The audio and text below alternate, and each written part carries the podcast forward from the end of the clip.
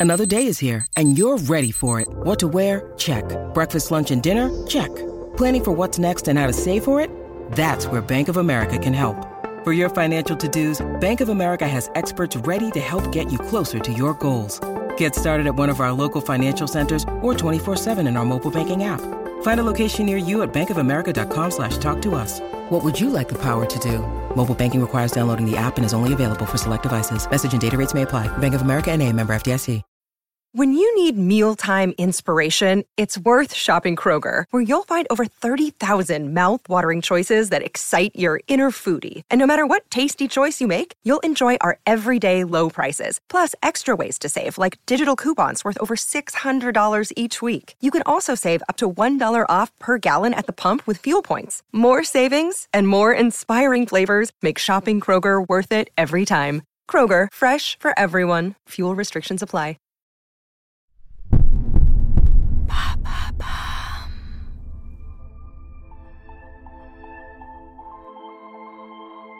Leur union fut une des plus critiquées de l'histoire du cinéma. Une passion inattendue et intense entre une superstar d'Hollywood et un réalisateur engagé.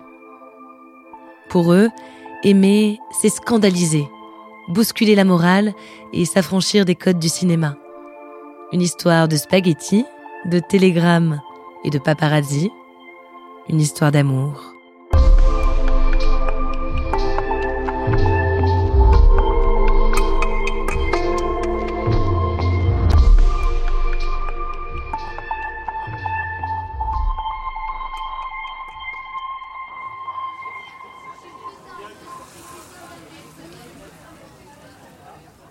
1948, Amalfi. À l'Albergo Luna Convento, on dîne à la bougie, au bord de l'eau. Le réalisateur Roberto Rossellini est assis face à une belle femme brune, Anna Magnani. Elle est actrice, elle a joué dans les deux derniers films du cinéaste. Rome, ville ouverte est sorti en 1945 et L'Amore, qu'ils viennent de tourner, sera en salle prochainement. Depuis trois ans, ils sont amants. En plein milieu du dîner, on vient apporter un télégramme à Roberto.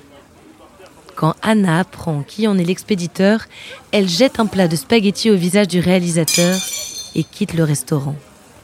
Le courrier est signé Ingrid Bergman, la plus grande star d'Hollywood. Cher monsieur Rossellini, j'ai vu vos films Rome, ville ouverte et Païza et je les ai beaucoup appréciés. Si vous avez besoin d'une actrice suédoise qui sait très bien parler anglais, qui n'a pas oublié son allemand, qui n'est pas très compréhensible en français et qui en italien ne sait dire que ti amo, alors je suis prête à venir faire un film avec vous. À l'époque, une blague circule à Hollywood. Vous imaginez, hier soir, j'ai vu un film sans Ingrid Bergman. L'actrice d'origine suédoise est partout. Elle a joué avec Hitchcock et Victor Fleming. Elle a crevé l'écran dans Casablanca. Elle a gagné l'Oscar de la meilleure actrice et on a même érigé une statue de 22 mètres à son effigie en plein Times Square. Quand elle écrit à Roberto Rossellini, la belle blonde a le monde, et particulièrement les hommes, à ses pieds. Elle est intriguée par le travail de cet Italien, si lointain de l'univers d'Hollywood. Roberto Rossellini est déjà considéré à l'époque comme le père du néoréalisme. On l'a remarqué à Cannes, où il a obtenu le Grand Prix. Il fait appel à des acteurs non professionnels et recherche l'authenticité. Dans ses films, on entend des accents régionaux, les costumes pourraient être portés dans la vie de tous les jours. On est bien loin de l'industrie américaine. Mais même si leurs univers sont aux antipodes, Roberto n'hésite pas une seconde quand il reçoit la lettre d'Ingrid. C'est avec beaucoup d'émotion que je viens de recevoir votre lettre. Elle me parvient le jour même de mon anniversaire et en est le plus beau cadeau. Ce qui est sûr, c'est que je rêvais de faire un film avec vous et qu'à partir de maintenant, je ferai tout mon possible pour que cela arrive. Je vous écrirai une longue lettre afin de vous soumettre mes idées. De concert avec mon admiration la plus fervente, je vous prie d'agréer l'expression de ma gratitude ainsi que celle de mes sincères salutations. Roberto Rossellini. C'est à Paris, à l'hôtel Georges V, qu'Ingrid et Roberto se rencontrent pour la première fois.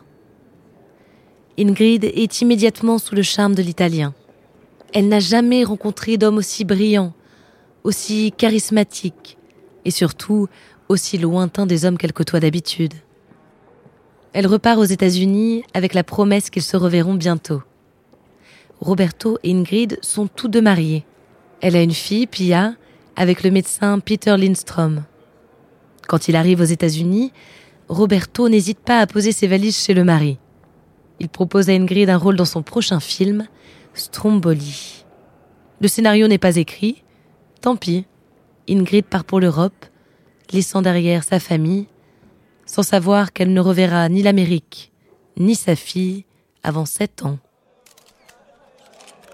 À Rome, les journalistes et les photographes sont hystériques. Roberto se bat avec eux. Ingrid reste cloîtrée dans la chambre de son hôtel. Tout le monde veut savoir, la superstar est-elle vraiment partie avec le réalisateur italien? Le scandale est planétaire. Ils partent sur les îles Lipari. À Stromboli, il n'y a ni téléphone, ni électricité. Mais les journalistes, eux, sont toujours là. Roberto et Ingrid tournent le film tout en étant poursuivis par des paparazzi étonnamment virulents. À l'époque, le divorce est interdit, l'adultère honni.